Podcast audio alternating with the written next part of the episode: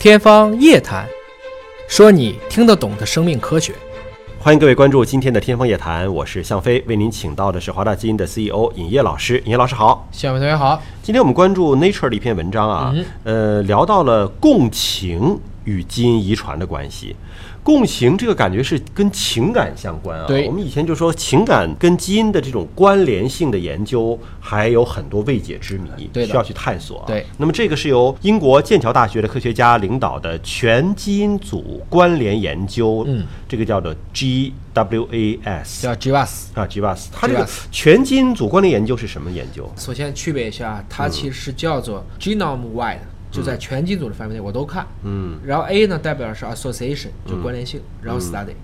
这个过程中呢，就是说我其实是不管因果，我就看表情和基因型之间用数学的方法来推测，嗯。这之间关不关联。嗯。这个方法不能说不好，但是过去也有好多的误导，嗯。特别是在数据量小的时候，制作出来的这些关联关系，在大范围去做就做不到。嗯，所以这样的研究这几年发表的文章的话，它必须样本量要足够大。大数据量啊。对，那这个研究涉及到了四万六千名志愿者，这个量算是很大了啊。对那么四万六千名，他最后发现了个什么呢？在自述共情中，自述是你自我描述。自述共情啊，共情，什么叫共情呢？就是认知上的和情感上的一种共识吧。就是说同比心、嗯啊，很大程度上就你有这个情况了，我会不会也有这种同样的感受？比如说我啊哭了，爷爷老师也陪着哭，这个就算共情了。啊，也可能是假惺惺的。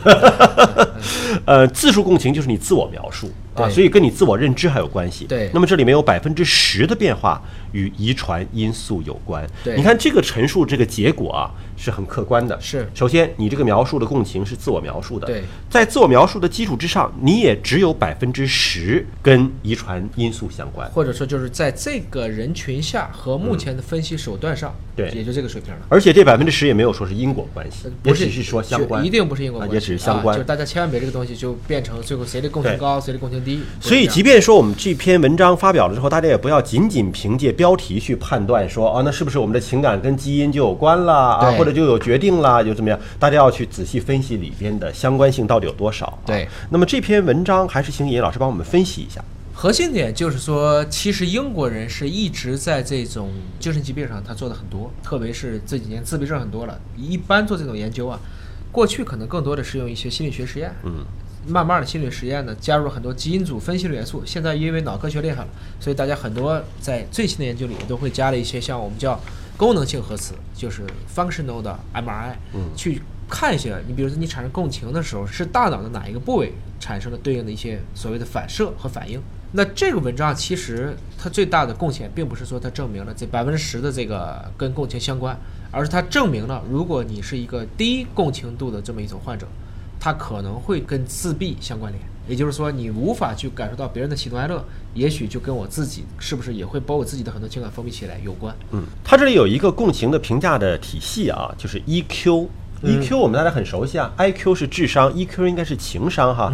那它这个有一个 EQ 的一个自我报告的测量方法。那么这个研究呢是巴黎狄德洛大学的科学家和法国国家科学研究院以及一家叫二十三 and me 就是 Twenty Three and Me，这是在美国的一家公司，现在已经拿了六轮融资了，也是全世界目前应该说覆盖的这种用芯片的方法来做嗯基因检测做的最大的公司之一。那么他们三个机构呢，共同联合，在四万六千多名的志愿者当中呢，每个人上网填一份问卷调查，相当于他要收集大量的表现信息啊做他那个 EQ 的答卷。对，然后每个人再收一份唾液样本进行分析检测。唾液当中因为有脱落的细胞，就可以做基因了。那所以就这两个放在一块儿一分析，他们发现了一个结果，说情商与自闭症之间存在着显著的负关联，就是负相关。嗯，就说情商越低，自闭症可能性越高，对，是这样子对。吧？情商越高，自闭症可能性越低。对的，这个 GWAS 结果你看了一下，他没有发现任何的所谓的单核苷酸多态性，嗯，但是找到了二十二个可能具有一些很相关的意义的一些位点。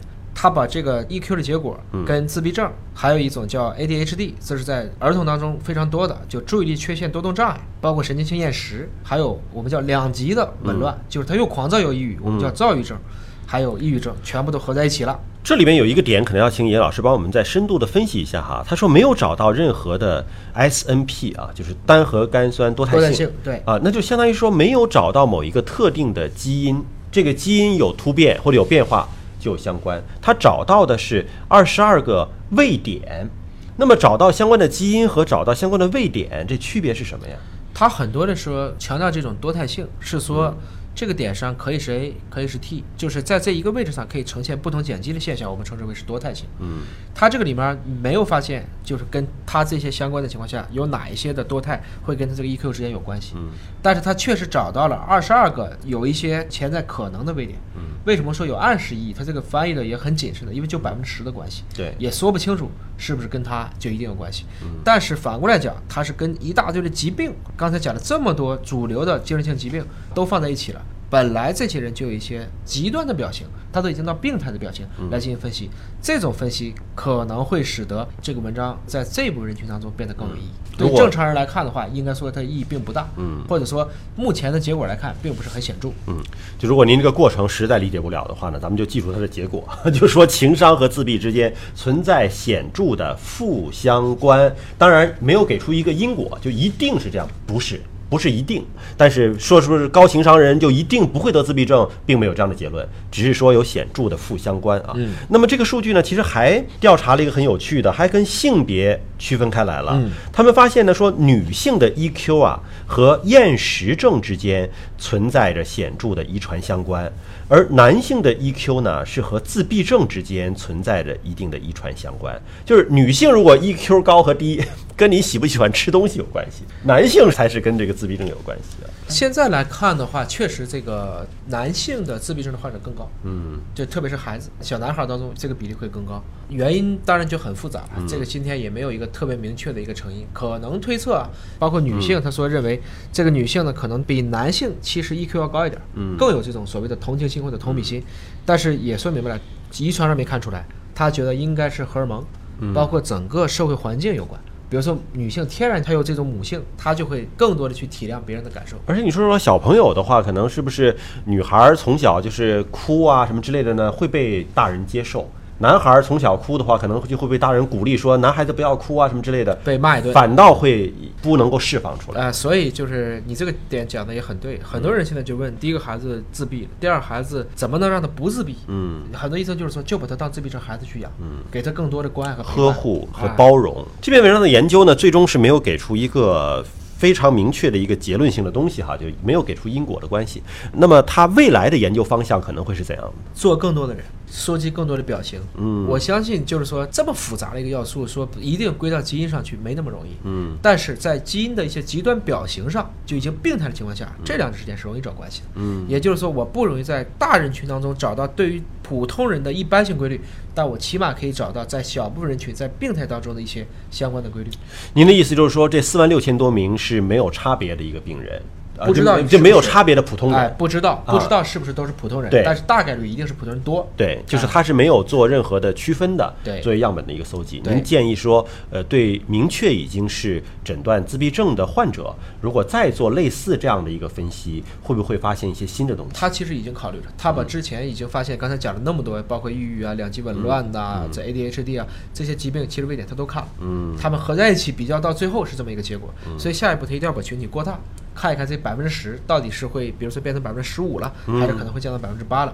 这其实也是在于，如果所有的人都有自己的基因序列了，应该理解我们可能会看见的更多，但永远我们也只能看见一部分。嗯，好，感谢严老师的分析和解读。那么了解更多生命科学的知识，可以关注“尹哥聊基因”的微信公众号。下期节目时间我们再会。